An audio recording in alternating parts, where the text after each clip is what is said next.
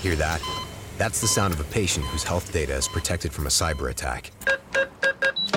And that, that's the sound of a financial system that's digitally secured from bad actors. Right now, there's an invisible war being fought on a digital battlefield that impacts what we do every day. That's why at Paraton, we do the can't be done to help protect the vital systems we rely on. Because if we don't, the alternative is unimaginable. Paraton. HQ da Vida, um podcast de histórias, sem quadrinhos.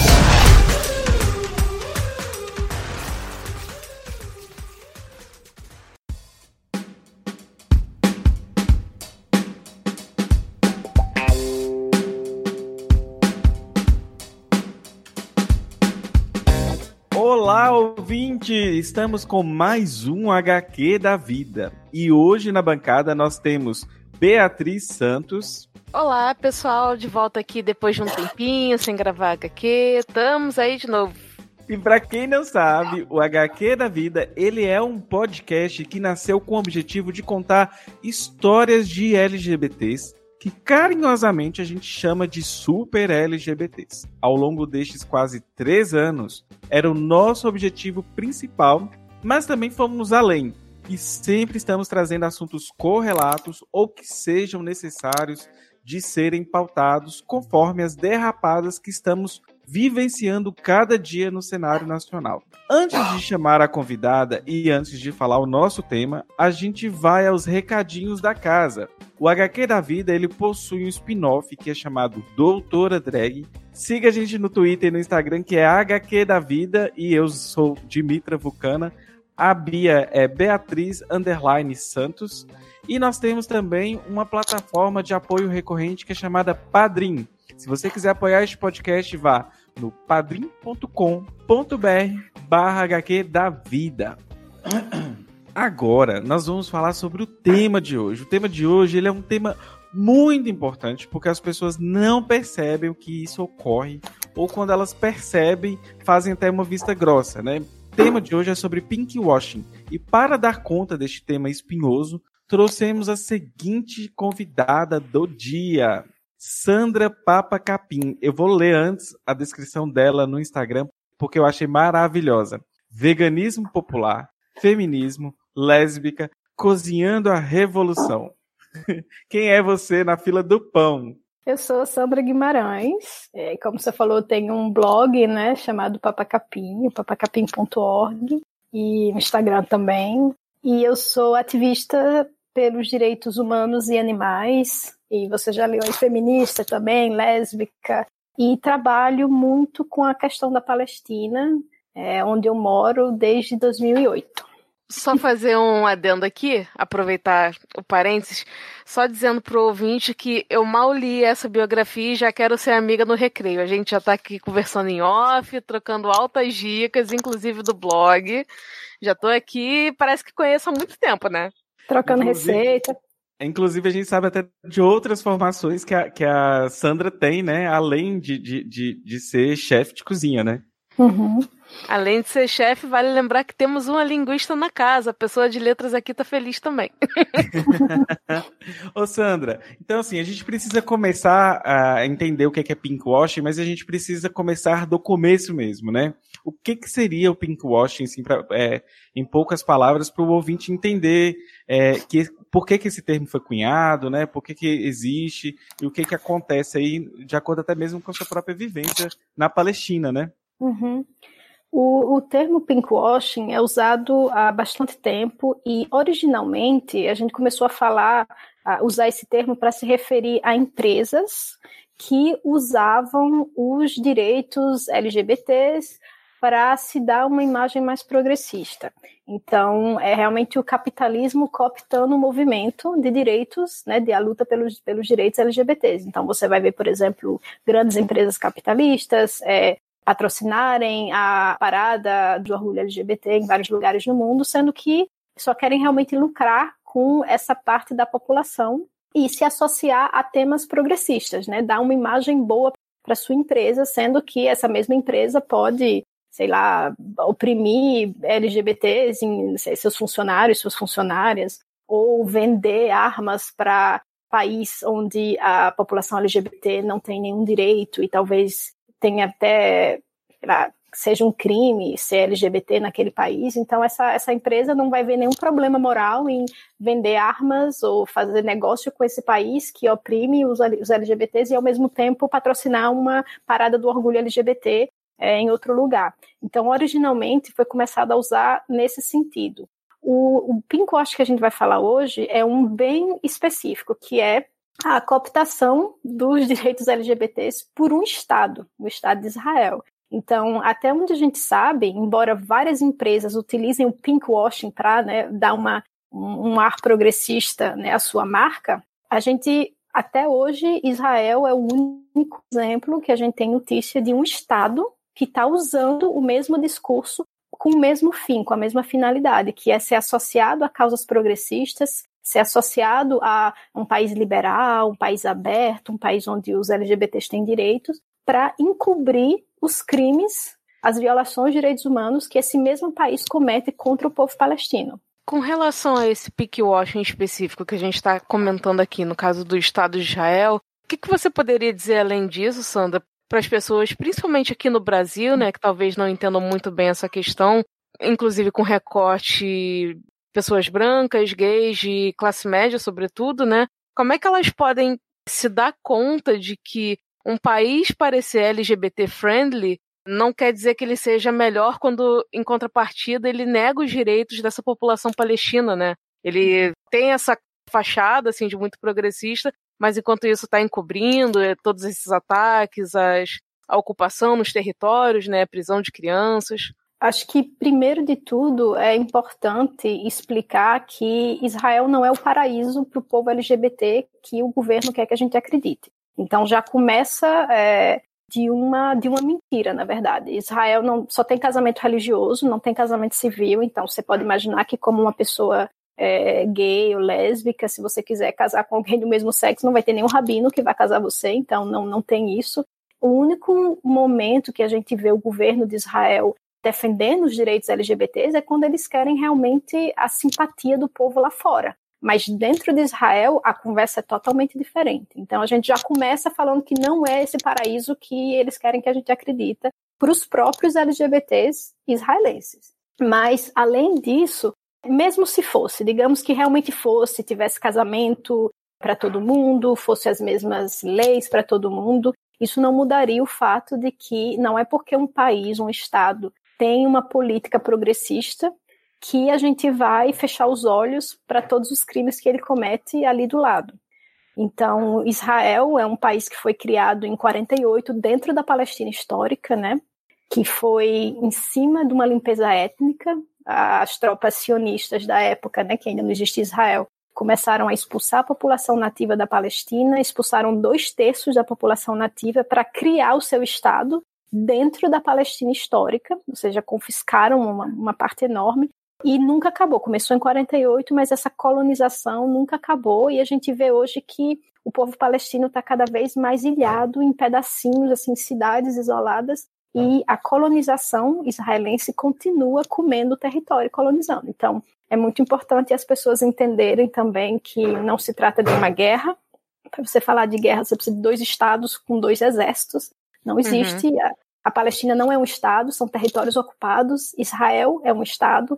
Israel tem um exército, a Palestina não tem um exército. Então você não pode falar de guerra, você não pode falar de conflito também, não é um conflito religioso. Então todo essa, esse discurso de que ah, é um conflito que existe há muito tempo, essas duas pessoas brigando, não é. Isso aí é tudo uma cortina mesmo de fumaça para fazer com que a gente ache que o negócio é tão complicado, tão opaco, que a gente nem tenta entender e compra o discurso do, do governo de Israel. Então, vamos primeiro entender né, que é um, uma colonização, e vamos chamar pelo nome certo, é uma colonização, como que aconteceu no Brasil 500 anos atrás, né, quando chegaram os portugueses europeus e colonizaram e fizeram um estado novo ali naquele território, a mesma coisa aqui, né? Colonos vieram de vários lugares do mundo, principalmente da Europa, e criaram um estado dentro da Palestina sem os, o povo palestino. Então já começa daí, né? E desde então a gente vê que as violações de direitos humanos que o Estado de Israel comete contra o povo palestino é uma coisa diária, né? Você falou da prisão de criança, você falou, não sei se falou, mas tem também a questão de do direito à liberdade, aqui tem muitos checkpoints. É, o, o governo, o exército, na verdade, israelense controla, está aqui dentro dos territórios palestinos. Eu estou falando de dentro da Palestina, eu moro aqui em Belém, e o exército está presente em todas as cidades e controla absolutamente todos os aspectos da vida do povo palestino, do momento em que eles nascem até o momento que eles morrem. Tudo é controlado pelo governo de Israel e é tudo é, patrulhado pelo exército de Israel. Então, claro que agora que está ficando cada vez mais difícil para o Estado de Israel esconder essas violações de direitos humanos, esconder esses crimes de guerra que eles cometem, a gente vê que quanto mais difícil fica de esconder isso, mais eles apelam para essas estratégias desses washings, né? Que eu falei do, do pink washing, mas tem outros também, que eu vou falar mais para frente. Então, eles apelam para essa estratégia para dizer: olha só, Israel é um paraíso para os LGBTs, então vamos focar aqui no positivo, vamos focar no que é progressista e vamos ignorar o resto. Então, o governo de Israel faz um esforço muito grande, por exemplo, para vender Tel Aviv como a capital gay do Oriente Médio como uma das cidades mais gay-friendly do mundo, né? Tem a parada gay enorme, a parada LGBT lá. Então, o governo, o Ministério de Turismo de Israel vai em outros países fazer propaganda para trazer o pessoal para cá. O governo de Israel, inclusive, vai nas paradas de orgulho LGBT de outros lugares do mundo para fazer propaganda de Israel. Então, o objetivo é muito claro, é que as pessoas associem Israel a temas positivos, para que a gente não veja todo o negativo que está acontecendo. Então, eu moro metade do ano na Palestina e atualmente o resto do ano eu moro em Berlim. Então, Berlim é um caso assim muito emblemático desse, disso que eu acabei de falar, de Israel, o governo de Israel, e em outro país, na parada LGBT, e tentar é, trazer turista para cá. Faz vários anos que Israel tem um stand, é o único país no mundo que no dia do, da parada do orgulho LGBT em Berlim, tem um stand de Israel lá e eles distribuem bandeira de Israel com arco-íris para todo mundo. Então você está na, na, parada lá, você não sabe se você está na Alemanha ou se você está em Israel, porque é, é bandeira de Israel para todos os lados. Em 2015 e 2006, quem abriu a parada do orgulho LGBT em Berlim foi o embaixador de Israel. E ele ah, abriu. Gente, que coisa! Pois é. Eu não fazia ideia disso. Você tem ideia se isso acontece já aconteceu em alguns países aqui da América Latina também ou ficou mais pela Europa? Não, Bia, eu realmente não tenho muito conhecimento aí. E da, do, da América Latina, a gente pode presumir que em breve pode acontecer coisas do tipo. Pois, é. pois é.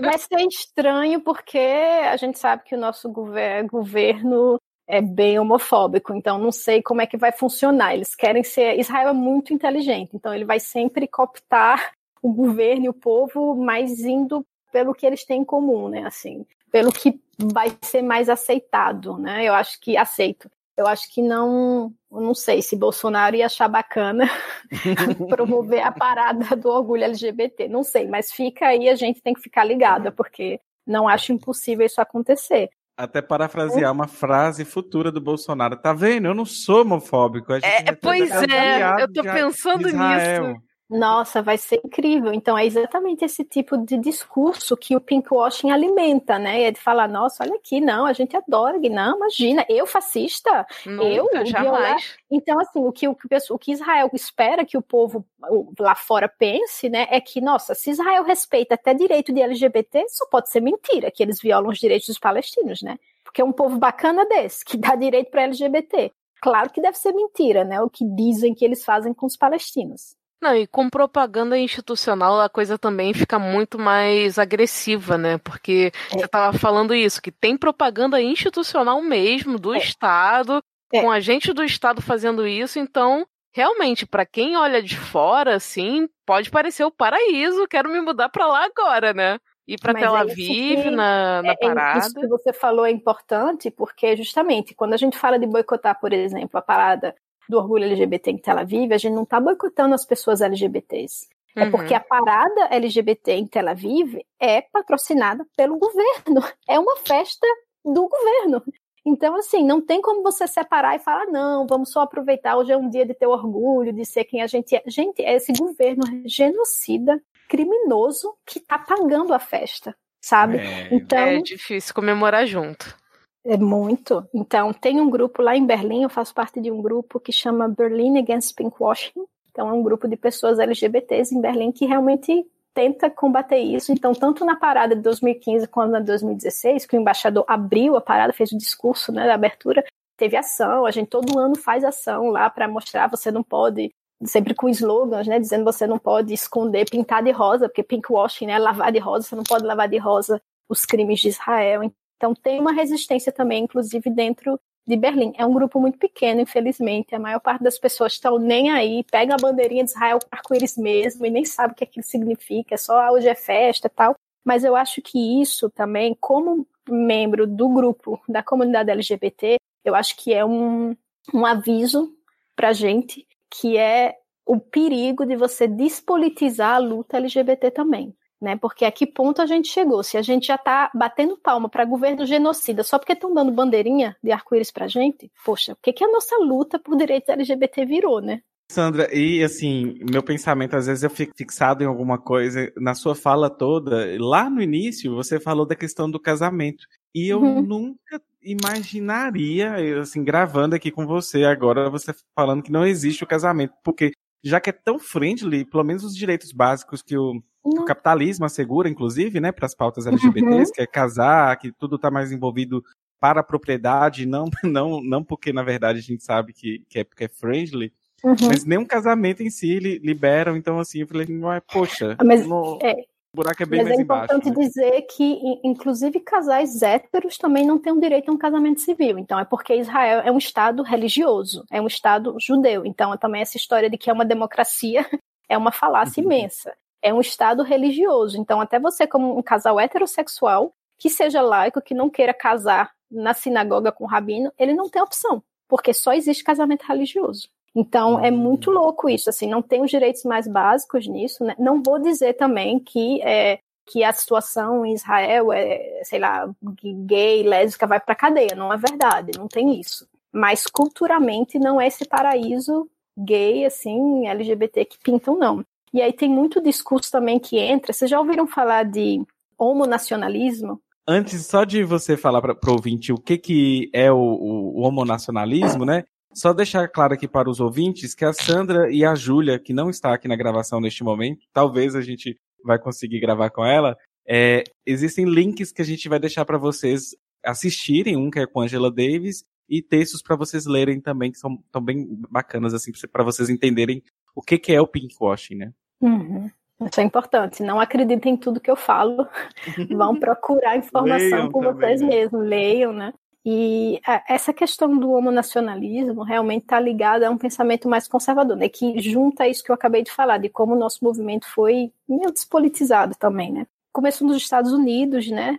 Começaram a falar disso lá, assim, o termo, desses gays, principalmente gay, mais homem gay, que vão ter uma atitude bem conservadora, bem de direita, às vezes de extrema direita, às vezes muito islamofóbica, é, xenófoba também, então, não é porque você é gay, você é membro de uma comunidade oprimida, que isso te impede de oprimir outros, né? Então, aqui é, do lado, em Israel, a gente vê isso levado ao máximo, que é o militarismo gay, quase, assim, que é uma das coisas que Israel adora falar lá fora é que Israel é o único país no Oriente Médio onde você pode ser abertamente gay ou lésbica e ir para o exército, pode servir o exército. Ah, sim, isso eu cheguei a ver em um dos textos e realmente tem até uma passagem que me marcou que eu não, não vou lembrar o nome da autora agora, mas que ela diz, né, que uma mesma soldada, por exemplo, lésbica, ela pode ir para parada e, e desfilar assim o seu orgulho e tal, mas ao mesmo tempo essa mesma pessoa horas antes estava num território prendendo pessoas inocentes pelo simples crime de terem jogado pedras nos soldados israelenses, né? Então é uma coisa bem marcante, assim, deu, deu aquela uhum. impactada quando eu li isso, porque realmente são coisas que a gente tem que atentar, porque olhando assim rapidamente parece muito progressista. Nossa, uhum. ela é uma uhum. mulher lésbica, tá servindo o exército, tá tendo liberdade para se expressar sem problema nenhum, mas ao mesmo tempo tá oprimindo outras pessoas deliberadamente, né? E isso é maravilha pro governo, é um prato cheio, é tudo que eles querem. Exatamente. Eu, eu, eu, conheço pessoas, Sandra, que no caso, quando eu falava do Estado de Israel, né? Aí a pessoa era viajada, né? E a pessoa falou assim: Você já foi? Eu falei: Não, eu já li. Aí a pessoa: Eu já fui. Israel é super LGBT friendly. E isso aí é coisa da esquerda que fica enchendo o saco. Assim. Ai, gente. Aí, Olha. uma vez eu tinha até citado a Sabrina, né? Aí ela, mas ela nunca foi na Palestina. Aí agora eu falei para ela, olha, a Sabrina está na Palestina. Como fica agora? Mas olha, não, não tem como. Se a pessoa quiser realmente, se a pessoa tiver comprado o discurso sionista, o discurso do Estado de Israel, olha, faz 11 anos que eu moro aqui e as pessoas não acreditam no que eu falo, preferem acreditar em uma coisa que elas leram ou que viram em, algum, em alguma televisão aí, mais do que eu que estou aqui vivendo há 11 anos. Mas você quiser acreditar, você acredita no que você quiser acreditar, né? Falando agora do exército, teve um, eu não sei como é o nome dele, mas é até melhor ter esquecido. Um cara aí do Brasil, que é apresentador, acho que do GNT, e que é gay, e que foi para Israel para parar da LGBT o ano passado. E que fez a maior propaganda também, dizendo: olha que incrível, nossa, conheci uma drag, e a drag estava no exército, gente, uma drag soldado. E assim, gente, quando é que a gente começou a achar progressista você fazer parte de um exército que mata civil e criança, que, que joga bomba em criança? Quando foi que a gente começou a associar isso a uma coisa positiva, maravilhosa? Mas é drag, tá soltando bomba em cima de criança, mas é drag, gente. Por falar nisso, é. eu sou drag, mas eu não me imagino uma drag prendendo, é. batendo, espancando. Enfim, Nossa, não é nem é... verdade, assim, porque é, isso de é, ser o paraíso gay, a pessoa que você encontrou que falou, nossa, Israel é super gay friendly, tem Tel Aviv e tem o resto de Israel. Tenta andar de mão dada você com seu marido em Jerusalém, nos bairros ortodoxos, para você ver o que acontece. Teve até um recentemente um casal de israelense gay, mas que anti-ocupação antisionista fizeram justamente para combater esse discurso do Pinkwatch, falaram, ó, não vim falando aí que aqui é o paraíso LGBT, pegou na mão do namorado e começou a andar dentro de Jerusalém, na parte israelense, né, que Jerusalém é dividida, né, metade é Palestina, metade é Israel. Começou a andar na parte israelense, foi atacado, assim, o tempo inteiro, o pessoal olhando, xingando, gente, que é mentira que aqui é um paraíso gay. Tem Tel Aviv, que realmente é uma cidade muito progressista, aberta, mas você saiu de lá, uma, é muita comunidade religiosa por aqui. Você não pode, de maneira alguma, andar de mãos dadas, beijar o seu namorado na rua. Não é verdade. É curioso que, salva as devidas proporções, isso me lembra um pouco aqui no Rio também, né? Que o Rio também é tido como uma cidade super gay-friendly, não tem problema nenhum, as pessoas têm liberdade sexual, aquela coisa maravilhosa. Mas assim, a gente que vive aqui sabe que isso funciona um pouco do centro da cidade para a zona sul, né? Uhum. De, do centro da cidade aqui para a zona norte, onde eu moro, na periferia, ou para a zona oeste, para zonas mais pobres, a coisa já muda um pouco de figura. Uhum. Claro que agora a gente já já está começando. Inclusive, até reparei isso com meu boy outro dia. A gente estava andando no shopping aqui perto de casa e a gente reparou que meninos estão andando mais mãos, mãos dadas com seus namorados as meninas também estão andando mais tranquilas, mas assim, isso é um fenômeno recente, de uns dois, três anos para cá. Uhum. Então, assim, há essa opressão ainda e o Rio não é essa maravilha toda também, não, porque muitas vezes, quando tem agressões e tudo mais, a gente vê que tem muita agressão estritamente homofóbica e casos, inclusive, famosos, assim, de, de LGBTs que foram mortos em em vários lugares aqui do Rio, simplesmente por estarem andando na rua com seus companheiros ou andando sozinhos, sabe? No meio da noite, a pessoa não pode. Então não é tão gay friendly assim como se pinta, né? Mas ainda tem essa ilusão e é vendido muito, inclusive para o turismo aqui da cidade. Uhum. Uhum. É, toda questão de dinheiro.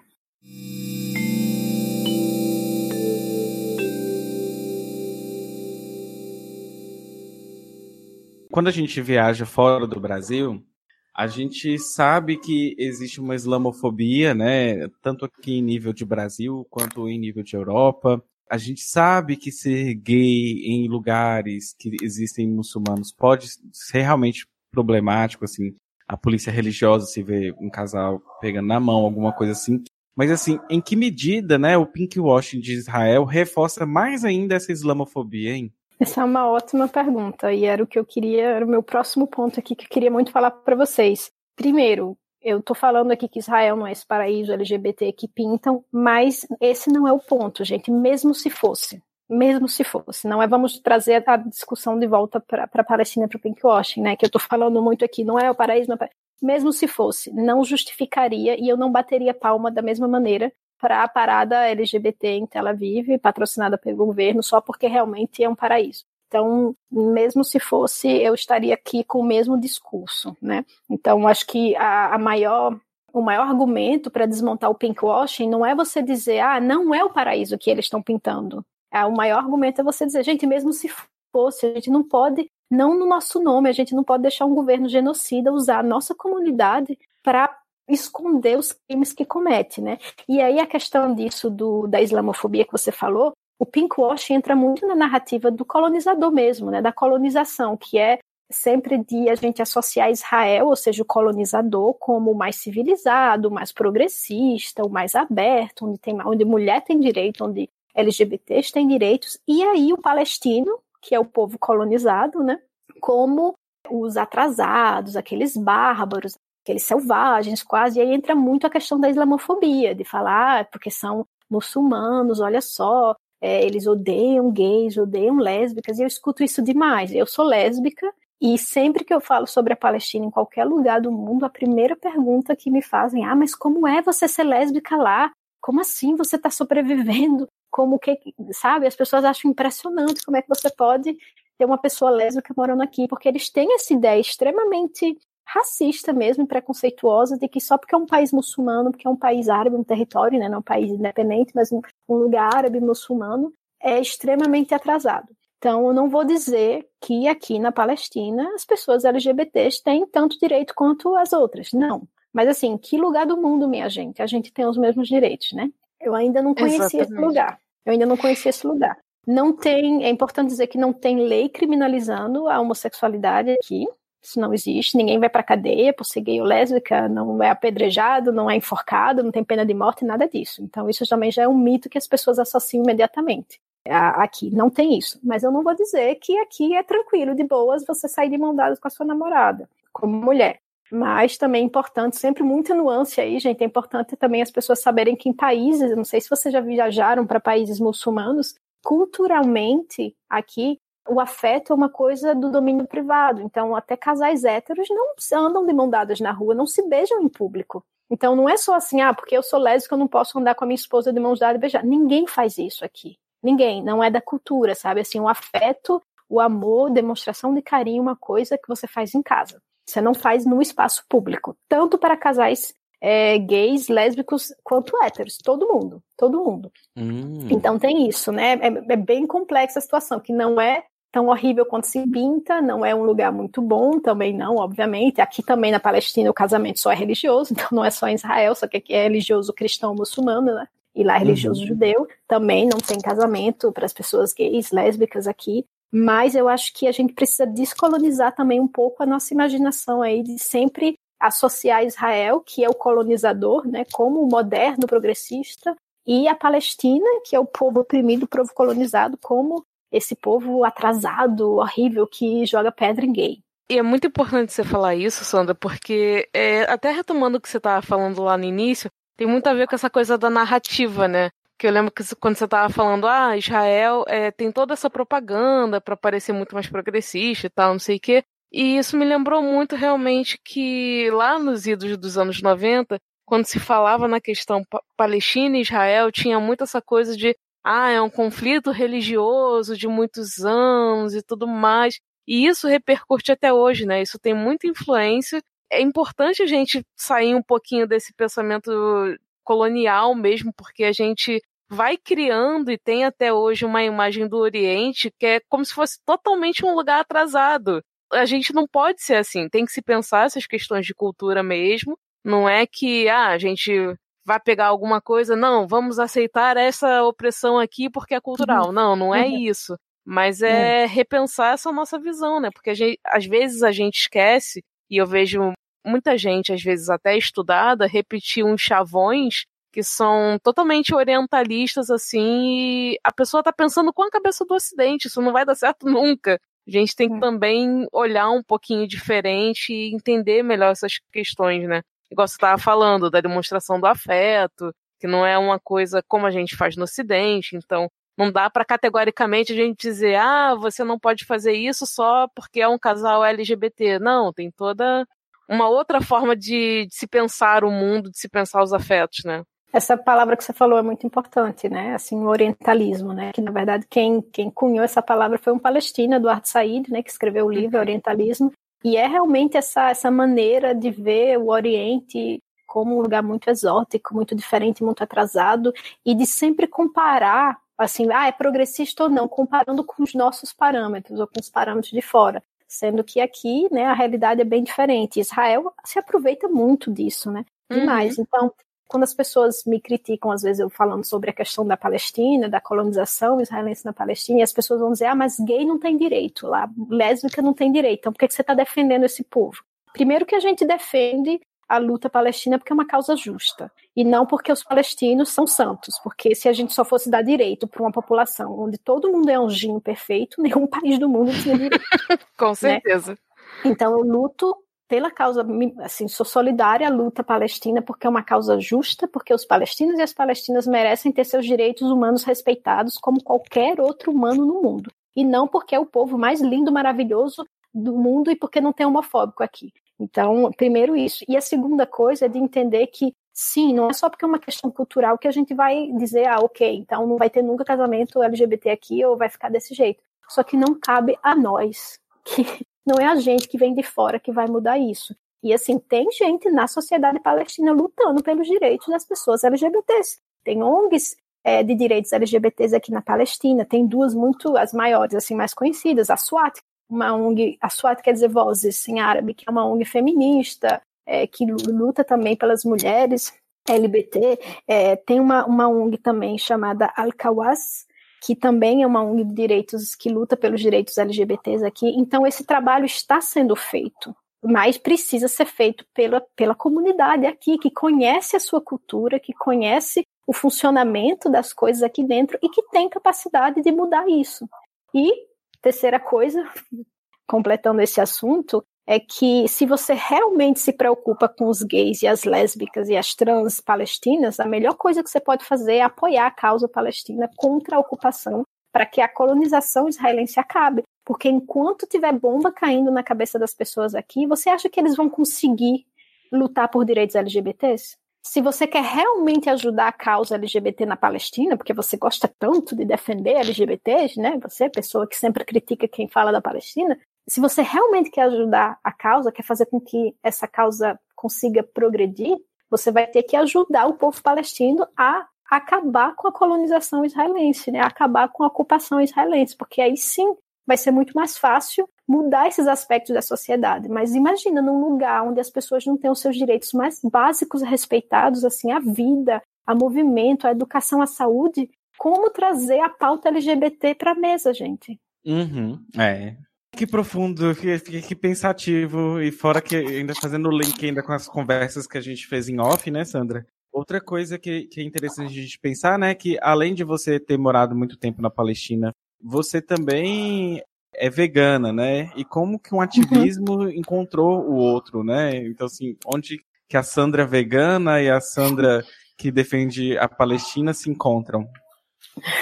Olha, toda opressão vem da mesma raiz, né? Que é a dominação do homem branco, hétero, em cima da mulher, né, em cima das LGBTs, em cima da natureza, em cima dos animais não humanos. Então, eu sou ativista por direitos humanos e animais porque eu entendi que essas duas opressões têm uma fonte só e que não tem como você combater uma sem combater a outra.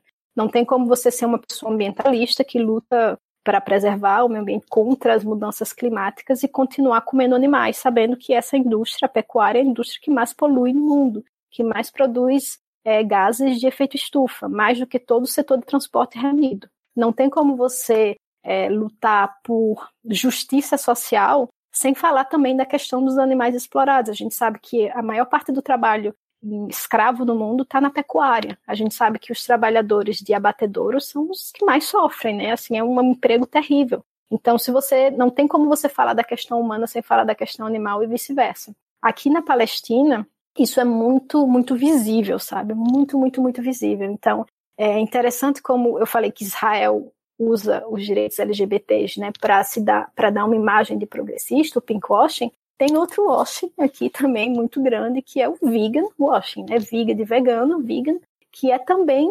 utilizar o discurso dos direitos animais, utilizar a pauta vegana com o mesmo fim, com o mesmo propósito. Então agora, gente, Israel não é só o paraíso dos LGBTs, Israel também é um paraíso vegano.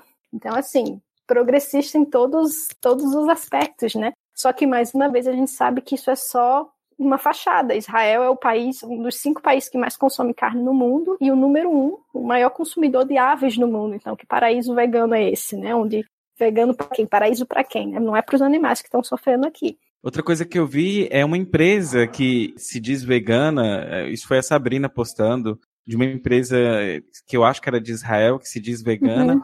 mas uhum. que não era, acho que não era uma empresa de Israel, era uma empresa que está em Israel coletando algum mineral, alguma coisa do tipo, e se porta toda como é, vegana, friendly e tudo mais, uhum. porém tá lá apoiando o Estado de Israel, que tá negando Eu acho que ela estava falando da Arravá. A Arravá é uma empresa de cosméticos israelense, é realmente israelense, e eles exploram uhum. os minerais do Mar Morto palestino. Então eles roubam os recursos palestinos, estão em território ocupado, em terra roubada, roubando os minerais dos palestinos, do povo palestino, e depois vende os cosméticos como sem crueldade, como vegano sem crueldade, porque não tem ingrediente de origem animal. Não só tem sofrimento humano, gente. Não tem sofrimento animal ali, só tem sofrimento humano. É quase então, nada, né? Não é o veganismo que me representa. Então é o mesmo problema que a gente vê com a comunidade LGBT, né, que também se deixou cooptar pelo capitalismo, a gente vê a mesma coisa com o veganismo, que é um movimento político, é um projeto ético político popular uma mudança de sociedade, é uma, é uma luta. Eu vejo o veganismo, e voltando à sua pergunta, né, como é que as duas coisas se conectam, o veganismo é um movimento anti-opressão, todo e qualquer tipo de opressão, humana, animal, da terra, da natureza. Então, é, é muito triste para mim que faço parte dessas duas comunidades LGBTs e vegana, ver o meu nome sendo apropriado, vendo Israel utilizar essas minhas duas comunidades, né, para encobrir uhum. os crimes que comete. Então, isso é muito. Nossa, por isso que eu falo tanto. E aí, tem, eu também sou, trabalho aqui na Palestina com uma, uma associação chamada Palestinian Animal League, a Liga de Animais Palestina, que é a única organização aqui, no momento, de direitos animais. Então, também tem aqui, são pessoas veganas que entendem o veganismo como um movimento político anti-opressão, né? É uma, uma extrapolação, assim, vai mais além, engloba tudo, né? Não é só a questão de lutar por direitos para humanos, a gente luta contra todo e qualquer tipo de opressão, então direitos para todas. E a PAU, por exemplo, fala muito né, da questão do, do vegan washing, e eu acho que a resposta do, do fundador da PAU, Ahmed Stafi, para por que, que você, palestino, que tem tanta coisa para se preocupar, está aí vivendo sob uma opressão tão grande, né? Por que, que você se preocupa com os animais quando tem bomba caindo na cabeça né, do seu vizinho aí? E aí foi um pouco que você me perguntou também, né? Como é que a Palestina e, a, e, e o veganismo se conectam. E a resposta que ele sempre dá é a seguinte: eu não posso ficar em casa, sentando na minha casa, na minha sala, esperando a ocupação israelense acabar para aí então lutar pelo mundo, pela sociedade onde eu quero viver. Eu vou fazer isso agora. E eu quero viver numa sociedade onde todo ser seja respeitado e tenha direitos. Então, é como eu vejo isso também, sabe? As duas coisas estão conectadas, não tem como você separar uma da outra. E eu vi aqui na Palestina ainda mais essa, essa como essa opressão está conectada e como a violência também está conectada numa coisa que a gente vê muito aqui chamada que a gente chama de círculo da violência. Por exemplo, não exemplo, a gente falou no começo que o governo de Israel prende palestino arbitrariamente. Não precisa nem jogar pedra, viu, Bia? Só você ser palestino já é um crime. O seu crime uhum. é ser uhum. palestino. Você vai ser preso. E aí você vai ser torturado na prisão israelense. Você foi preso injustamente, vai ficar anos ali sem sua liberdade, vai ser torturado, vai sair dali extremamente traumatizado. E aí você vai casar e o que, que você vai fazer? Você vai reproduzir essa violência da qual você foi vítima na sua esposa. E aí você vai bater a sua esposa. E aí a sua esposa, que também está sendo vítima de violência, o que, que ela vai fazer? Ela vai reproduzir aquilo nas crianças. E ela vai bater no filho mais velho. E aí o filho mais velho vai bater no irmãozinho. E aí o irmãozinho, que não tem ninguém para bater, ele vai bater em quem? No animal. Jogar pedra, bater no animal No também, animal. Né? Vai bater no cachorro, vai bater no gato. Então é, você nossa, vê como... Sandra, é um Inclusive, ciclo de violência. É, é, um ciclo de violência que não se fecha, né? E é importante porque isso realmente retoma uma coisa que a gente sempre costuma falar aqui no HQ, né, de como é importante a gente sempre interseccionalizar essas pautas, porque realmente tá tudo junto e misturado, gente. Não dá para separar em caixinhas e realmente esperar o mundo mudar em um, em um ponto para você fazer outra animais, coisa. direitos das mulheres, libertação da terra, autodeterminação do povo palestino, tá tudo ligado. Uhum. Isso na internet é horrível porque a gente não consegue dialogar com as pessoas, né? Bacana, por exemplo, a gente tá aqui no podcast, senta os três, a gente senta e explica e tem um áudio enorme e a gente vê que isso em Twitter não rola, em Facebook não rola. As pessoas, elas não entendem. Eu acho que isso tudo parte da cooptação capitalista mesmo. Às vezes a gente vê gays que estão muito bem e não conseguem ver outras lutas e serem aliados. Então isso é muito Uhum. complicado. E é, é justamente o, papel do, do HQ da vida, às vezes, é mediar esse tipo de discussões. E, Sandra, você falando isso do ciclo da violência, eu já vou até Uhum. pular para uma pergunta que tem muito a ver com o ciclo da violência que você acabou de relatar, né? A gente no Brasil vive, né, é, sob aquele manto ainda, né, da democracia racial.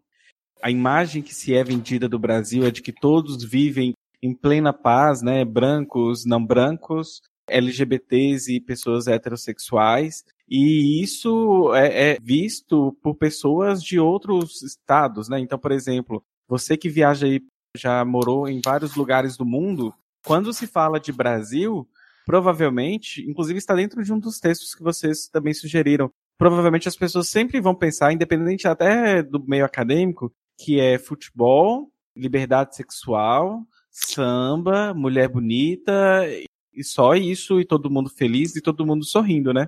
Sim, mas depende muito de onde você for, né? A visão que as pessoas têm da gente, mas eu acho que ainda é bastante estereotipada. E eu acho assim, eu acho interessante vocês falarem assim, ah, aqui no Ocidente, aqui no Ocidente. Gente, no Ocidente o Brasil não é Ocidente. O Brasil não é Ocidente. Sinto comunicar para vocês. O Ocidente é a Europa e a América do Norte. Eu descobri isso também quando eu fui morar na França, né? Com 20 anos, e aí ela fala, não, porque não sei o quê, porque. E eu jurava, jurava que quem não tinha o olhinho puxado era ocidental. Só que não. O Ocidente não tem. É um termo realmente econômico, é o norte global, que a gente chama hoje em dia, né? Na, na militância é, descolonial, fala mais em norte global do que o Ocidente, porque realmente é o norte, é o hemisfério norte. Né, no sul vai ter a Austrália ali, que vai também fazer parte do Ocidente, mas é isso. Então, a gente não é Ocidente, gente. Já começa por aí. Obrigado por destruir minha, minha concepção de que eu sou ocidental. Não ficou feliz. A gente Amigo. tá do lado, a gente faz parte do sul global, estamos tudo É. junto, juntinho. Você queria estar junto de quê? Do, do povo do- do- da América do Norte? Não queria. Não, não, prefiro o pensamento decolonial mesmo. Ele Exatamente. Me, me- me apetece mais.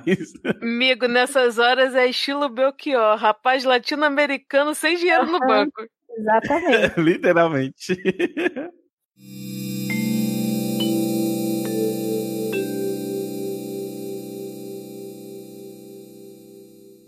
Pausa para a edição. A Júlia, ela não pôde gravar conosco no dia que a gente gravou com a Sandra. Porém, ela tem muitos conhecimentos também sobre a Palestina e vocês aí vão ouvir o que, que ela tem a falar, né, sobre toda a sua experiência. Olá a todas, a todos e a todes. Queria agradecer aqui o convite da Dimitra e agradecer também a presença da Sandra, grande ativista pelos direitos animais e pelos direitos humanos também. Foi para a Palestina também, teve essa experiência, assim como eu.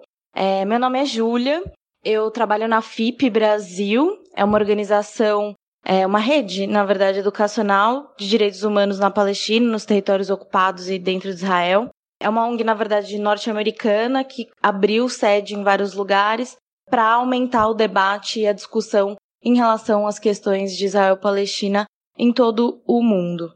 Acho legal falar que a Judy Butler é uma das conselheiras dessa ONG e ela funciona muito independente, assim, é, em cada estado. Então, no Brasil, tem muitas questões que a gente levanta que a Europa, por exemplo, acaba por não conseguir abarcar, né? Então, foi através dessa ONG que eu fui a primeira vez em 2014 e em 2018 eu fui como coordenação. A principal atividade da ONG é levar estudantes e formadores de opinião para ter uma vivência lá na Palestina, conhecer ativistas, conhecer jornalistas, conhecer a realidade de uma forma mais real, né? não só através das notícias.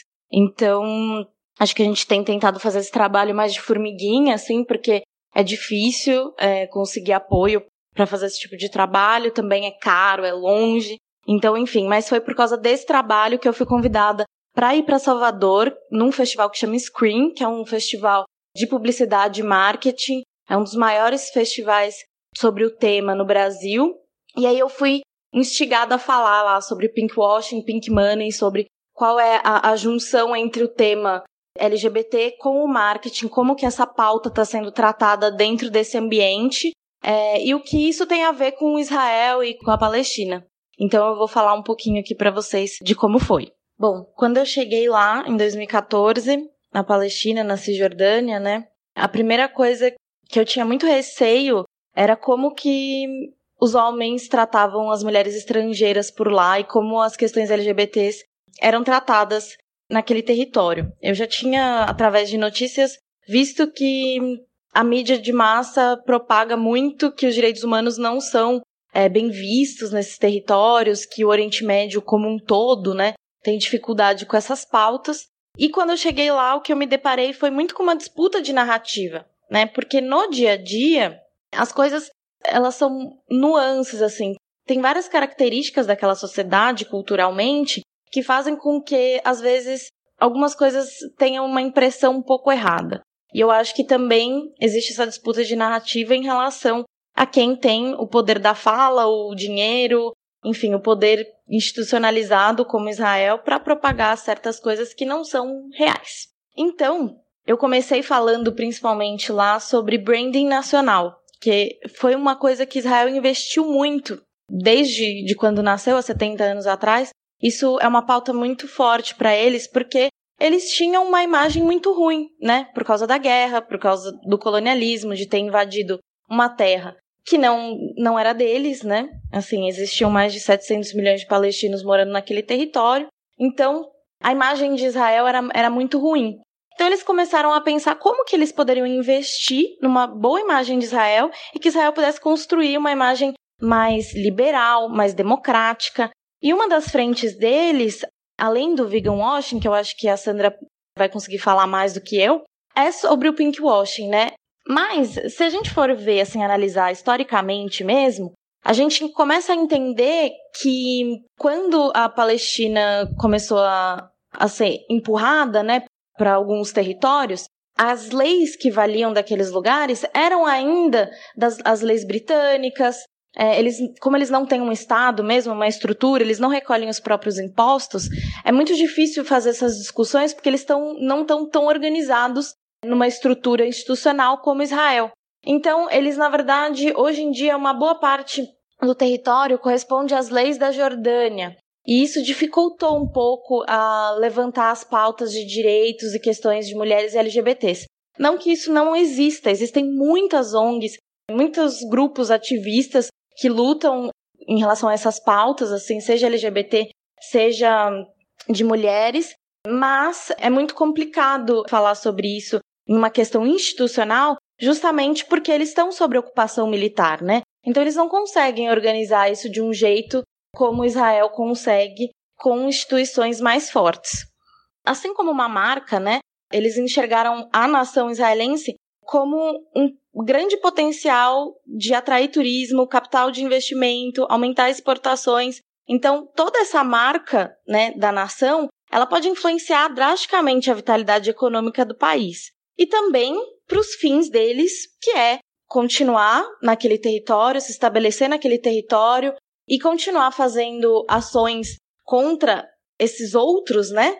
Que são árabes, que eles animalizam né, a imagem deles, colocam eles como pessoas que não respeitam direitos humanos, que vivem brigando, que são extremistas religiosos, o que são características que se enxergam em ambas as sociedades, né? Mas que eles é, reforçam toda essa, essa dicotomia e esse, esse jogo antagônico justamente para fortalecer eles como marca. Então eu fiz um, um exercício bem interessante assim na palestra através do Mentimeter, que é um é uma como se fosse uma plataforma que as pessoas durante a apresentação conseguem entrar e participar na palestra. Então eu fiz a pergunta sobre qual a imagem, qual a reputação que vem na cabeça de vocês sobre a Palestina, né? E aí apareceu de tudo, apareceu terrorismo, religião, guerra, comida árabe, deserto, Hamas, camelo, falta de água, apareceu muitas coisas e poucas coisas relacionadas a realmente o que acontece lá. Isso, isso é bem interessante. Então eu mostrei um pouco sobre a Palestina, tive que falar um pouco sobre a Palestina histórica, sobre o, movimento sionista, como tudo isso aconteceu para dar uma, um rápido histórico, né? Para as pessoas entenderem o porquê que existe essa desigualdade de informação em relação ao que acontece na Palestina. Então, acho importante trazer um pouco dos dados, né, desse rebranding da imagem do país. Eles queriam inverter a percepção de militarista e religioso, que era uma percepção geral, foi uma pesquisa que foi muito bem paga, gastaram muito dinheiro para conseguir coletar essa percepção e eles queriam mudar essa percepção para relevante e moderna, né? E isso inclui, é, obviamente, as questões LGBTs. Então, Israel começa a promover algumas viagens gratuitas para escritores, arquitetos, sobre comida, vinho, é, lifestyle, né? Então, eles começaram a patrocinar é, ostensivamente esse tipo de, de reposicionamento de marca.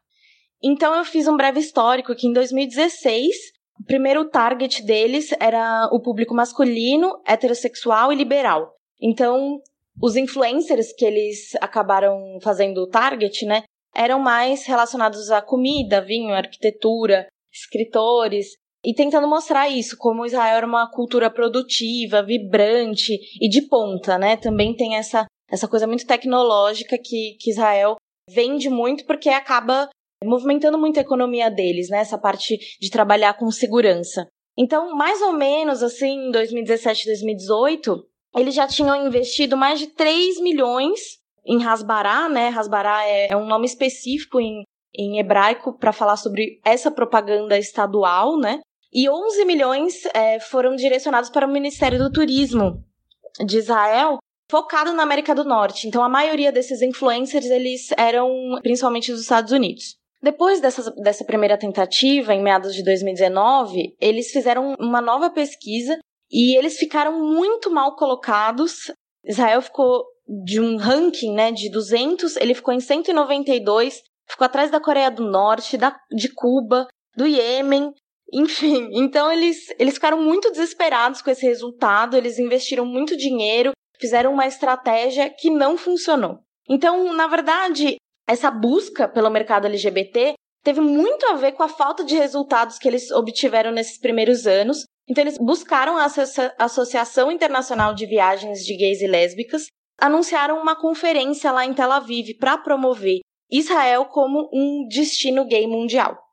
Bom, participaram de, dessa conferência empresas de comunicação e publicidade. Eles levantaram alguns pontos assim que eram inter, interessantes para pensar no reposicionamento de Israel, assim. Então, uma das críticas era que hum, as pessoas não iam parar de criticar Israel enquanto a relação deles com os palestinos não fosse mudada. E isso, claro, sempre esteve muito claro, mas, é, obviamente, eles não focaram o seu reposicionamento nesse sentido.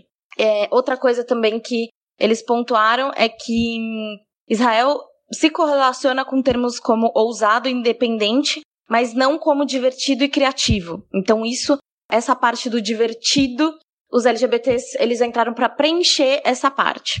Infelizmente, as pessoas veem é, oportunidades de propaganda e marketing.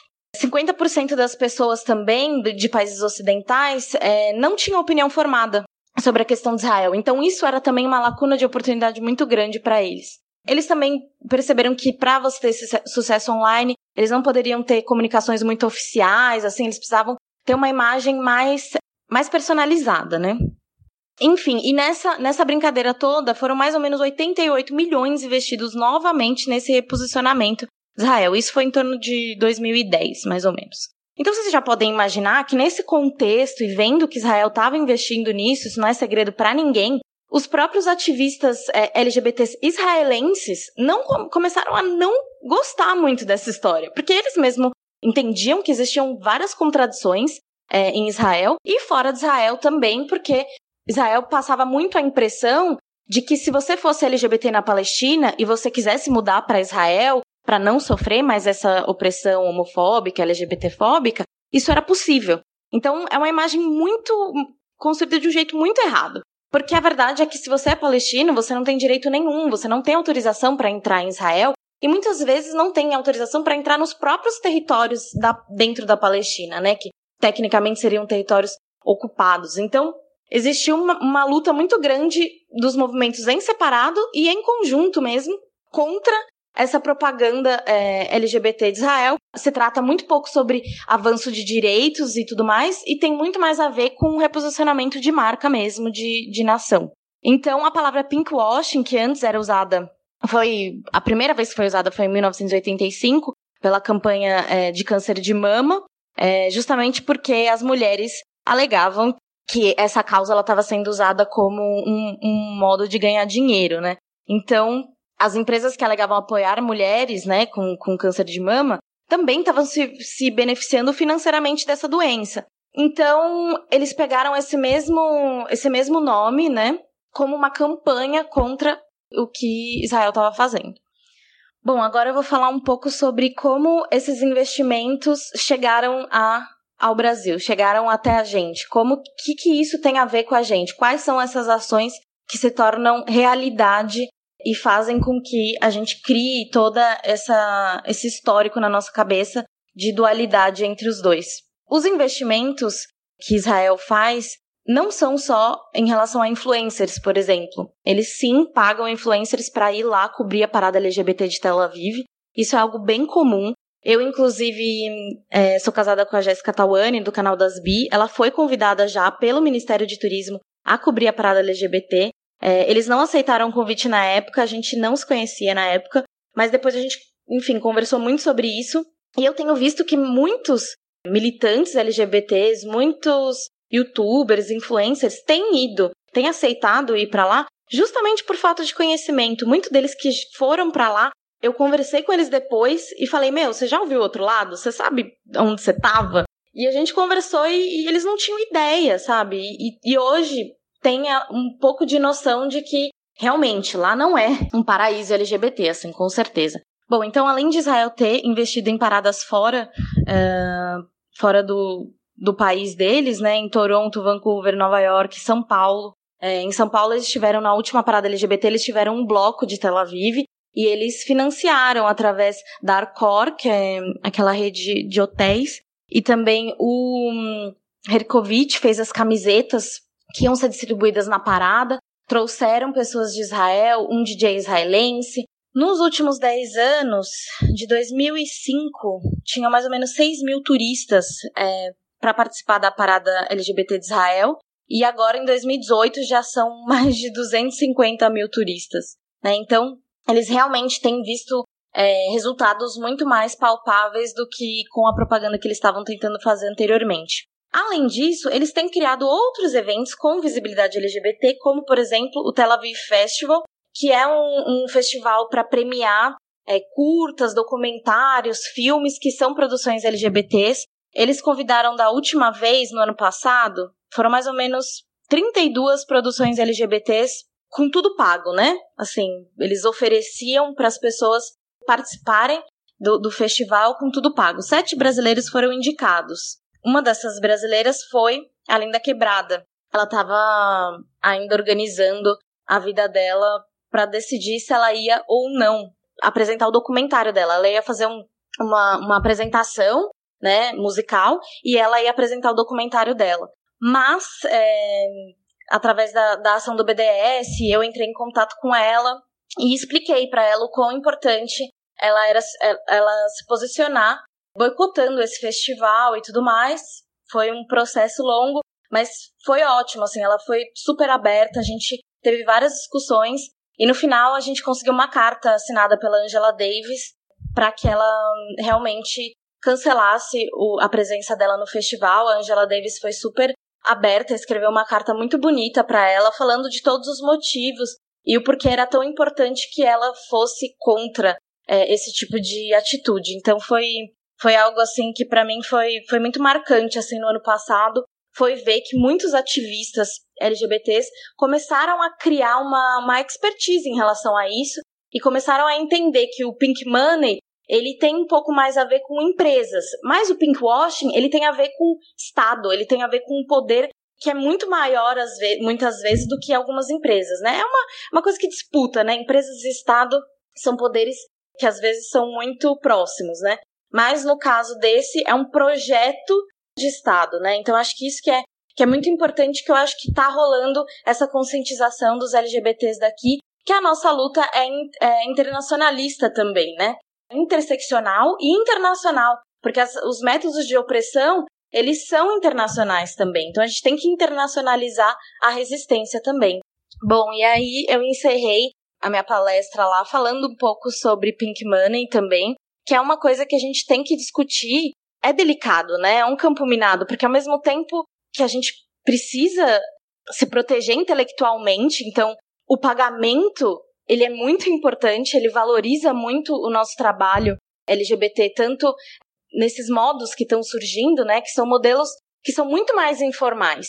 O, a profissão de youtuber é o nome de uma marca, né? Então a gente tem que pensar muito sobre isso e a gente tem que pensar sobre o potencial enorme que o Brasil tem em relação à comunidade LGBT. Então, assim, mais ou menos por ano, LGBTs movimentam 420 bilhões somente no Brasil. Eu acho que é muito importante a gente pensar sobre esses dados, porque o Brasil, ele é sim um foco interessante, estratégico para muitos países. Então a gente tem que pensar sobre essas questões e tem que pensar também como que a gente pode se unir, já que nós estamos nessa camada da sociedade, por que, que a gente não gasta mais dinheiro entre a gente? Por que, que a gente não investe mais entre nós? A força do, do Pink Money também tem que ser nesse sentido positivo. Acho que não só no negativo. A gente tem que pensar também as estratégias de como a gente vai fazer com que algumas coisas, algumas pautas nossas sejam ouvidas a partir também dessa comunicação, né?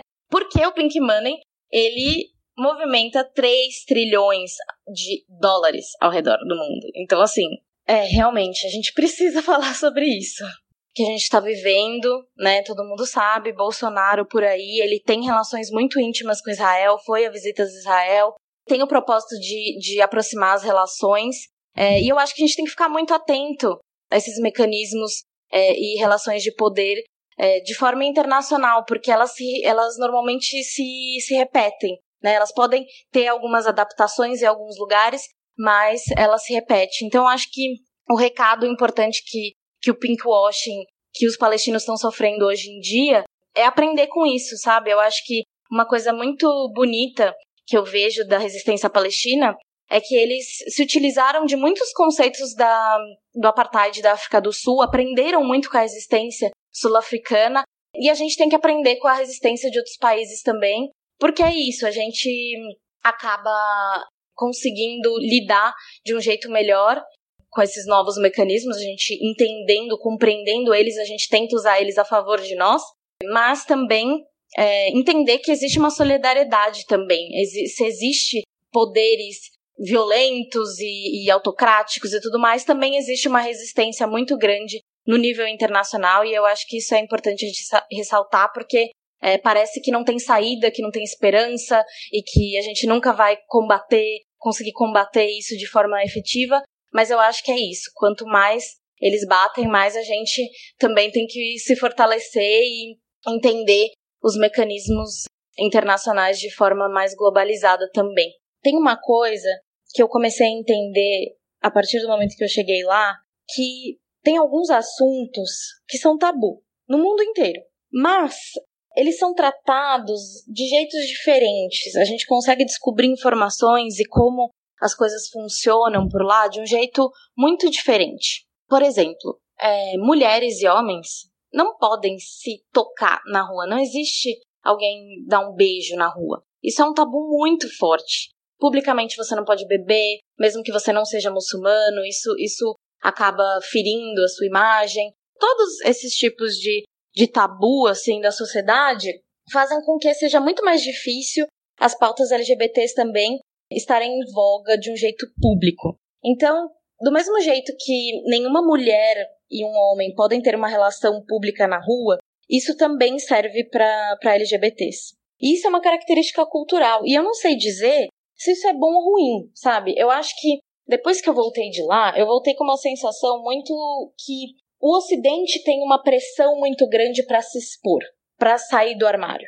E que talvez isso não seja o que culturalmente encaixa com as questões é, de culturas do Oriente e da Ásia. Então, é, sim, existe machismo lá, existe, existe homofobia, mas é, conheci muitas pessoas do movimento que lutam contra isso dentro da sociedade deles, do jeito deles, é, mas eu sinto também que pessoas que não eram LGBTs que eu conheci lá eram muito abertos, sabe, a discutir. Eu, um dia eu conheci um, um, cara mais velho e tal, que acompanhou a gente até uma viagem que a gente ia fazer, ele era de Haifa.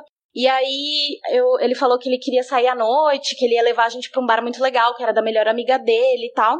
E aí quando a gente tava indo para lá, ele falou: Ah, eu não sei se vocês se incomodam, mas minha melhor amiga é sapatão. Claro, ele não falou assim, né? Ele falou em inglês, mas traduzindo, ele falou assim: Ah, minha amiga é sapatão, é um bar LGBT, é muito legal, é um dos bares mais legais da cidade, nananana. E ele não era LGBT, sabe? E, enfim, é uma coisa que, pra tudo que a gente ouve, né, da mídia sobre as questões palestinas, parece uma coisa super impensável. E, e isso aconteceu. E aí, quando, no caso, tava eu e mais dois amigos, e, e aí a gente falou para ele: Meu, até parece, nós três somos bis. E aí ele riu e ficou, nossa, meu Deus, ele ficou super curioso, ficou perguntando e tal, mas foi super normal, assim, foi super natural. Ele lidou com muita naturalidade e várias outras pessoas lá lidaram com naturalidade.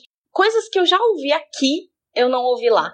Em relação também a machismo, sabe? A mexer comigo na rua, a falar coisas, a fazer coisas. Lá eu vi também é, um certo resguardo em relação a isso. O machismo, a LGBTfobia acontecem em outros espaços, de jeitos diferentes, que eu consegui sentir algumas coisas é muito pouco, sabe? Porque você tem que viver mesmo ali para saber quais são as estruturas opressoras.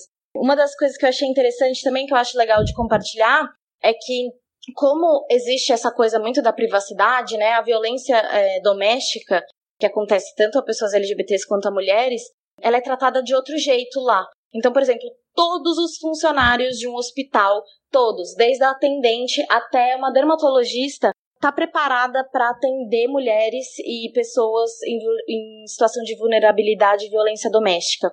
Porque eles é, estudaram, entenderam que um dos jeitos que as pessoas é, tentam procurar ajuda é marcando um médico. Então, a partir do entendimento desse, desse mecanismo, eles criaram mecanismos de ajuda ali dentro. Então, eu acho que é isso. Eu acho que Existem muitas diferenças, é muito difícil julgar. Eu acho que existe um, olhar muito colonial para essas questões. É, eu percebi também o quanto eu era essa pessoa julgadora e, e aprendi muito com eles e aprendi muito com isso. E eu acho que a gente sempre tem que duvidar das, das coisas, sabe? Buscar sempre conhecimento, buscar conhecimento real, empírico, sabe? Não só é, das mídias. Hoje em dia a gente tem esse fake news, essas coisas loucas, essa disputa de narrativa que tá pegando fogo.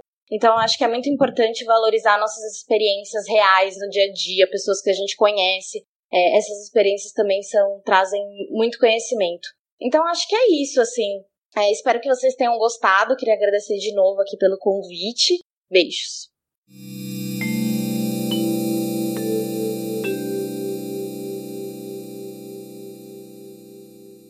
É, eu falei da, da, questão do ciclo da violência, que a gente vê realmente quanto mais violência contra o humano, mais violência contra o não humano a gente vai ver.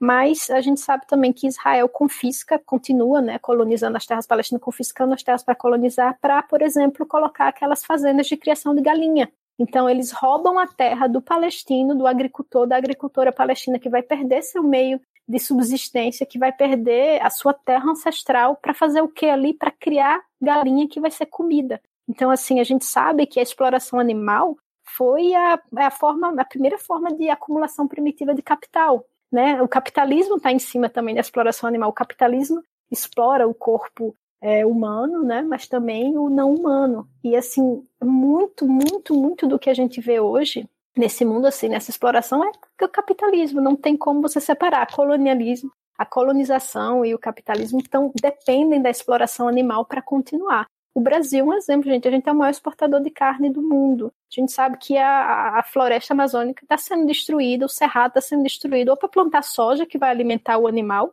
Não é para plantar soja para fazer leite de soja para vegana, viu? Por favor, não falam, não passem essa vergonha de dizer um negócio desse. É para plantar soja para alimentar o gado que vai virar o seu bifinho e não o que vai virar o meu leite. Então a gente sabe que isso está muito a exploração animal. Nossa, é o motor, é um motor enorme, tem uma participação gigante na manutenção do capitalismo e também do colonialismo. Então Israel coloniza as terras palestinas, confisca os recursos, a água, né, também, para criar, fazer essas enormes é, fazendas de criação de galinha, de outros tipos de animais de corte. Nossa, eu fico pensando assim, uma coisa que a Sabrina falou também é a questão de, dos colonos que eles uhum. simplesmente uhum. entram, invadem, retiram o palestino do local e colocam o israelense para o israelense está querendo aquela, aquele pedaço de terra. Acontece isso é com muita frequência ou são casos isolados? Independente, o grau já é, é um horror isso, né? Mas só Acontece saber, assim... o, o, tempo inteiro, o tempo inteiro. E é uma coisa que, como eu falei, começou em 47, 48, quando Israel foi criado em 48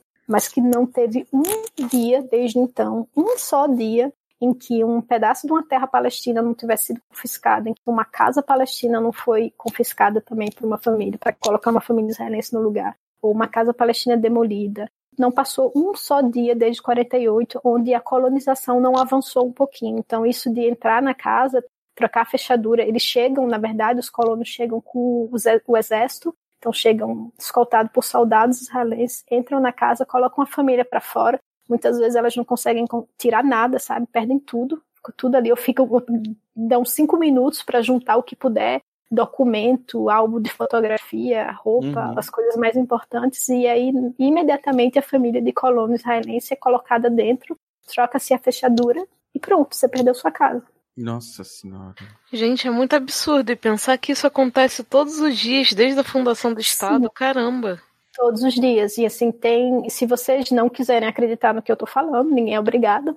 Todo mundo me pergunta muito também, e a ONU? O que, que a ONU está fazendo? Então, a ONU está fazendo um relatório. Se vocês quiserem ler tudo isso da boca da ONU, que é supostamente um órgão neutro, tem, é, vocês podem ir no site, principalmente da OCHA, OCHA, que é Office for Coordination of Humanitarian Affairs, que é o órgão da ONU, né, que cuida dessas questões humanitárias. Se você for OCHA Palestina, OCHA Palestina, você vai ver semana por semana os relatórios de quantas casas foram confiscadas, de quantos quantos quilômetros quadrados de terra foi confiscado, de quantas oliveiras foram destruídas, que os colonos também fazem isso, né? Tocam fogo nas oliveiras. Aqui, ó, tem muita oliveira aqui na Palestina. Velhas, né?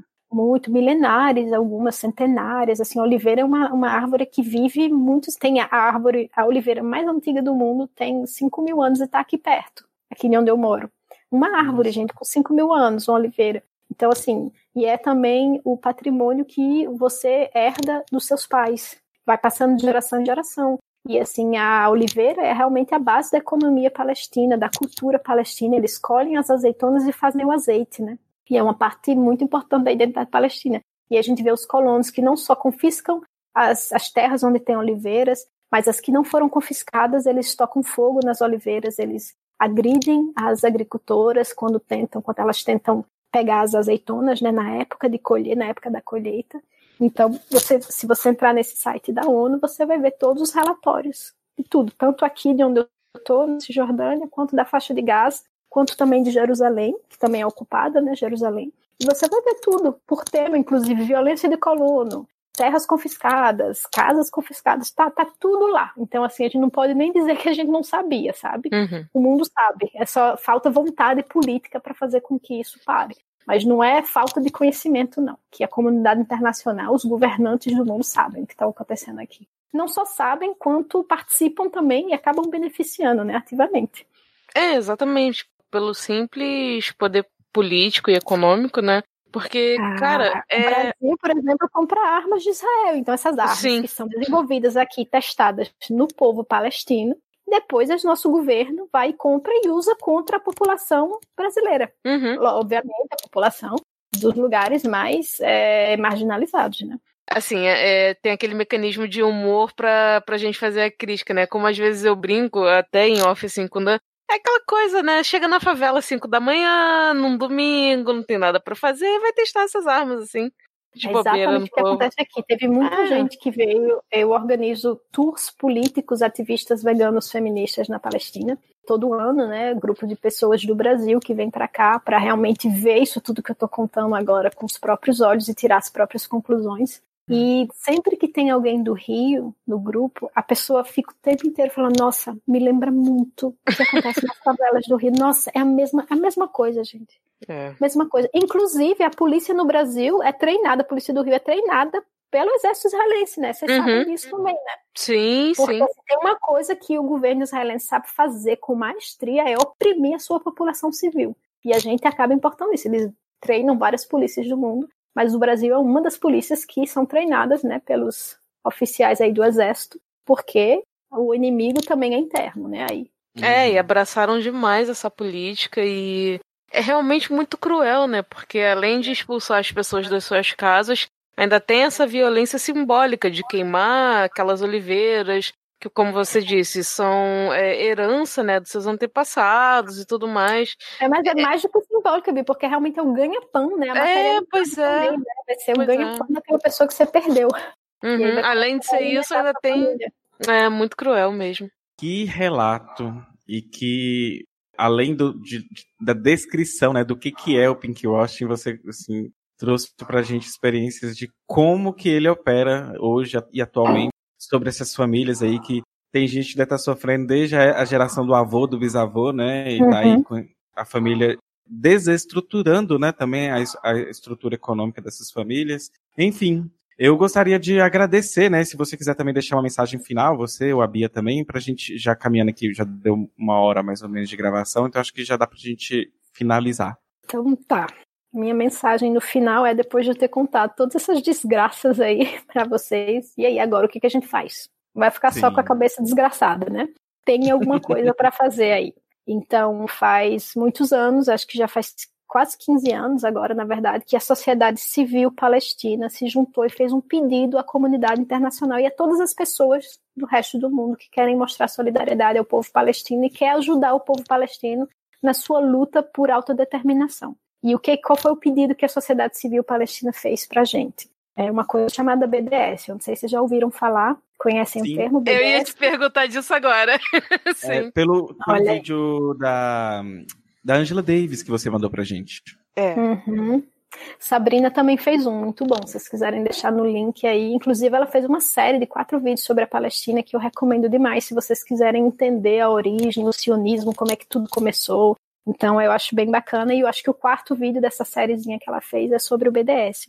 O BDS significa o B de boicote, D de desinvestimento e S de sanções. Então, boicote, é, boicote é, isso eu acho que é o mais, é mais fácil de entender, né? O desinvestimento é no nível de empresas, então pedir para empresas não investirem em Israel, né? Porque acaba beneficiando, tirando proveito da ocupação e sanções no nível dos governos, pedir para que os governos sancionem Israel, por exemplo, e façam um embargo de armas, diga não vou não vou comprar suas armas enquanto vocês continuarem desrespeitando o direito internacional, desrespeitando, violando os direitos humanos do povo palestino. O boicote são três tipos de boicote: o boicote econômico, que é não comprar produtos israelenses, o boicote acadêmico, que é no nível realmente da academia, de universidades, não ter parceria com universidades em Israel, que a gente sabe que, inclusive, não sei se vocês sabem, mas toda essa pesquisa bélica de desenvolvimento de armas acontece nas universidades aqui.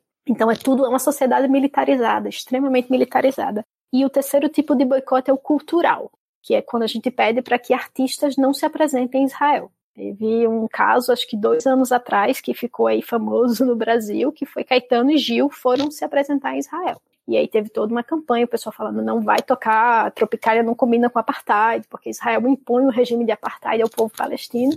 E eles não deram ouvidos e vieram, né? Foram tocar mesmo assim.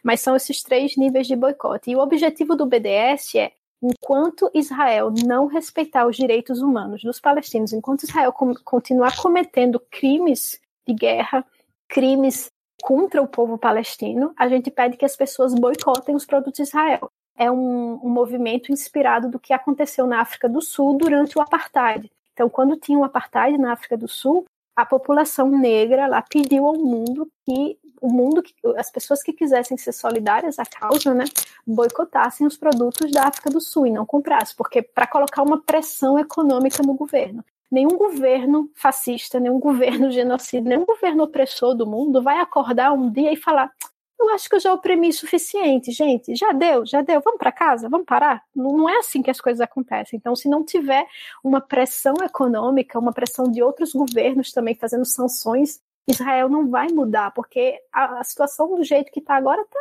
muito boa para eles. Está ótima. Eles estão ocupando, estão roubando terra, estão usando os recursos hídricos, estão usando tudo e ainda assim sendo aplaudido pelo mundo inteiro, né? Israel faz parte de acordo econômico com a Europa, com a América do Norte. Israel está no Mercosul, gente. Assim, tem acordo preferencial com o pessoal da América do Sul. Então, não só não tem nenhum tipo de sanção, como Israel é recompensado pelo mundo inteiro por cometer crimes. Olha só que situação, né? Então, a gente pede para as pessoas boicotarem Israel. Tem o site é bdsmovement.net, se eu não me engano, vocês também podem deixar, que tem a lista de empresas, por exemplo, que investem em Israel, que a gente boicota também, tem a lista de empresas israelenses, como a Havá, que você já mencionou, né, que é uma empresa de cosméticos, e é, uma, é a melhor maneira de você ser solidário e ajudar o povo palestino na sua luta por justiça e autodeterminação. Eu vi o vídeo da, da Angela Davis e achei fenomenal. Inclusive, ela de, termina com um poema de uma. Sim. Vai me fugir o nome da, da poeta. Jenny Jordan. É, ela tinha falecido, é, uhum. esse vídeo era de 2014, né? E ela estava falando de cinco anos atrás, era em 2009, então já tem 10 anos que, a, que ela faleceu. E que no caso que ela fala que ela nasceu negra e, e se descobriu palestina, não lembro como que ficou a finalização. É, é mais ou menos isso, é. Mas ela é meio que falando também das questões de como que as opressões se encontram, né? Enfim. Uhum. E é interessante você falar isso porque realmente o movimento negro nos Estados Unidos, por exemplo, Black Lives Matter, né, que é o movimento uhum. assim mais proeminente atualmente, tiveram uma, uma mandaram uma delegação para a Palestina uns anos atrás e, e, se reconheceram totalmente nessa opressão, gente. Como eu falei, né, a opressão é a mesma, né? Pode mudar um pouco assim dependendo do lugar, mas continua a raiz é a mesma. E eles vieram aqui e viram que era muito parecido a opressão que o povo palestino sofria nas mãos do governo de Israel com a opressão do povo negro nos Estados Unidos, né? E eles têm essa, essa ponta de solidariedade, realmente, o movimento negro dos Estados Unidos e a Palestina. E eu espero, espero construir também isso aí no Brasil, né? Tem inclusive o BDS Brasil. Vocês, tem um grupo de BDS no Brasil que vocês podem ver também, acompanhar e participar de atividades, porque eu acho que não é uma coisa, talvez algumas pessoas pensem, ah, por que ser solidária à Palestina é uma coisa tão longe? Tem tanta desgraça aqui no Brasil, vamos ficar por aqui. Só que as coisas estão muito mais conectadas do que a gente imagina. Como eu falei, o Brasil compra armas né, do governo de Israel, importa tecnologia, não só o treinamento de, de policiais no Brasil, mas também importa tecnologia de segurança, na verdade. Então, todas essas seguranças de condomínio fechado que vocês veem muita, muito do que a gente vê dessa tecnologia de segurança no Brasil é importado de Israel, né? Que desenvolveu isso para oprimir, né, o povo palestino e depois a gente encontra, depois a gente aplica isso no nosso compra nessas né, coisas pro, essa tecnologia para o Brasil. Então está muito conectado. E agora com esse governo Bolsonaro que é extremamente sionista, extremamente é, alinhado com Israel, acho que vai ficar mais visível ainda a conexão. Então, é muito mais próximo da gente do que a gente imagina. Uhum, é. Inclusive, assim, né, é, é, a gente querendo finalizar, mas é difícil, tem muita coisa para falar. Tem mas, muita é, alguns anos atrás, quando teve o problema com o deputado à época, Jean Willis, eu não era muito antenado sobre a questão da Palestina e Israel. Eu falei, gente, mas que esquerda chata, por que, que esse povo tá enchendo o saco do Jean? E eu, hoje eu falo assim, na porra, Jean. É, Cara, nem poderia... me fala, nem me fala dele. Eu tava aqui quando ele veio, também passei muita raiva, viu? Ele caiu no conto do Pincocha, ele veio convidado pela Hebrew University, que é uma universidade israelense, né, em Jerusalém. Uma universidade, ou seja, ele não respeitou o boicote acadêmico, é uma universidade que tem campus em território ocupado, que é uma violação do direito internacional. Caramba. E ele é. veio porque era uma conferência sobre direitos LGBTs, tal, tal, tal e saiu com esse discurso de nossa, olha como Israel é progressista. Nossa, eu como homem gay, se fosse em Gaza, seria assassinado se eu entrasse em Gaza na mesma época. Ou seja, aquela visão islamofóbica, orientalista, uhum. é, de olha só como Israel é progressista, e olha só como esses árabes são atrasados, assim. E ele caiu total no conto do pinkwashing. Tomara que um dia ele repense esses. Não sei se. Tomara que ele veja a luz. É, uma, É, uma e nota serve pra isso. gente- Eu nunca vi ele se reposicionar em relação a isso. Né? É Não, verdade. Não, ele manteve as- a- a- essa postura bem, bem sionista, ele, ele manteve. Até a última vez que eu vi, ele ainda estava, ainda afirmava essas coisas. É, e fica como um alerta pra gente ficar atento, né? Que realmente Justamente. qualquer um de nós pode cair numa dessa. Pois é, gente, mas assim, é, a questão do, do pinkwashing é Israel convidar a gente, o Estado. Eles convidaram também o ano passado blogueiras, né, voltando para o outro washing, o Uhum. vegan washing, convidar blogueiras veganas é, do mundo inteiro, bem famosas, sabe, que tinham plataformas gigantes, numa viagem totalmente paga pelo governo para descobrir o paraíso vegano, né, como pagavam também para pessoas da esquerda. Pra... Gente, que governo! Você tem que ser muito ingênua para acreditar que um governo vai pagar uma viagem toda para você sem nenhum interesse por trás, não. É Só verdade. mostrar que como é progressista. Claro que você vai estar sendo usada. Então, assim, ele foi usado, foi convidado pela universidade, né, que é também do governo, foi convidado para fazer exatamente isso, né? E ele caiu direitinho, tá? O embaixador do Pinkwashing tá aí é, engrossando, né, o coro do acrescentou a voz dele a, a essa narrativa que é extremamente falsa, como a gente já discutiu. Depois disso, acordem para essa causa. Assistam os vídeos da Sabrina. Sabrina tinha até tirado os vídeos da plataforma e já retornaram. Poder vir para só- cá. Justamente. E mas aí Isso já diz muito, né? Sobre a situação. Pois é, gente, a opressão que a gente sofre aqui, a perseguição, gente. É isso, Sandra. Foi um prazer te conhecer, conversar com você, conhecer seu trabalho que vai além do veganismo e que pessoa maravilhosa. Espero topar com você aí por um dia aí nesse- nessas andanças suas aí pelo mundo, né? Vamos bora ver se em um, algum lugar a gente topa. Se, se um dia eu souber que você está próximo de lugar que eu esteja, eu te chamarei para um café. Vai ser um prazer conhecer você pessoalmente, viu? Muito obrigada, o prazer vai ser todo meu. É, eu agradeço muito também, Sandra, porque eu aprendi muito nessa gravação, então, nossa, brigadão. Não sei se eu vou pra, pra fora do país logo mais, mas se tiver uma perspectiva também, também vou atrás da senhora pra gente conversar mais. Eu tô indo pro Brasil agora, vou estar aí de junho a Opa. agosto. Então, de repente, a gente se cruza em terras tupiniquins. Pode ser, pode Oh. ser. Brigadão agosto do mesmo. ano passado eu estive na sua terra. Eu estive em Natal em agosto do ano passado. Oi. É, a- amei, apaixonei. Enfim, gente, é isso. Se você gostou deste programa, ou se você não entendeu nada que a gente. é, Graças a Deus a gente não tem hater aqui, viu, Sandra? Mas se você não entendeu nada, você pode mandar um e-mail para hqdavida.gmail.com. A gente tem um grupo no Facebook que é a Banca da HQ. Siga a gente né, no Facebook, no Twitter, no Instagram, que é HQ da Vida. Temos nosso grupo no Telegram, que é t.me barra HQ da Vida 2 estrele a gente lá no iTunes, assine nosso feed e lembrando, este programa ele apoia três hashtags. Mulheres Podcasters, Mulheres Podcasters é uma ação de iniciativa do programa Ponto G, que é a outra casa da Bia, inclusive, desenvolvida para divulgar o trabalho de mulheres na mídia podcast e mostrar para todo ouvinte que sempre existiram mulheres na comunidade de podcast Brasil. Pensando nisso, esses tempos a gente já lançou a hashtag LGBT Podcasters e também sugerimos ver quais as hashtags seriam utilizadas no movimento negro. Então sugeriram Podosfera Preta e Podcasters Negros. Se você tem pessoas que estão nesse participaram do podcast, utilizem essas hashtags porque vai ser uma maneira da gente localizar esses programas e futuramente ser uma melhor divulgação, ok? É isso. E o HQ da Vida apoia essa iniciativa. Sandra, final de podcast, a gente só conta 3, 2, 1 e dá um tchau, tchau podcastal, ok? Tá bom. 3, 2, 1. Tchau, tchau. Tchau.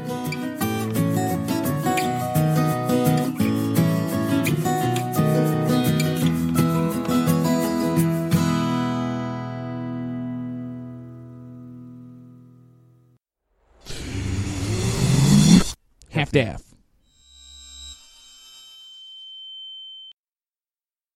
Esse podcast foi editado por Alice Santos.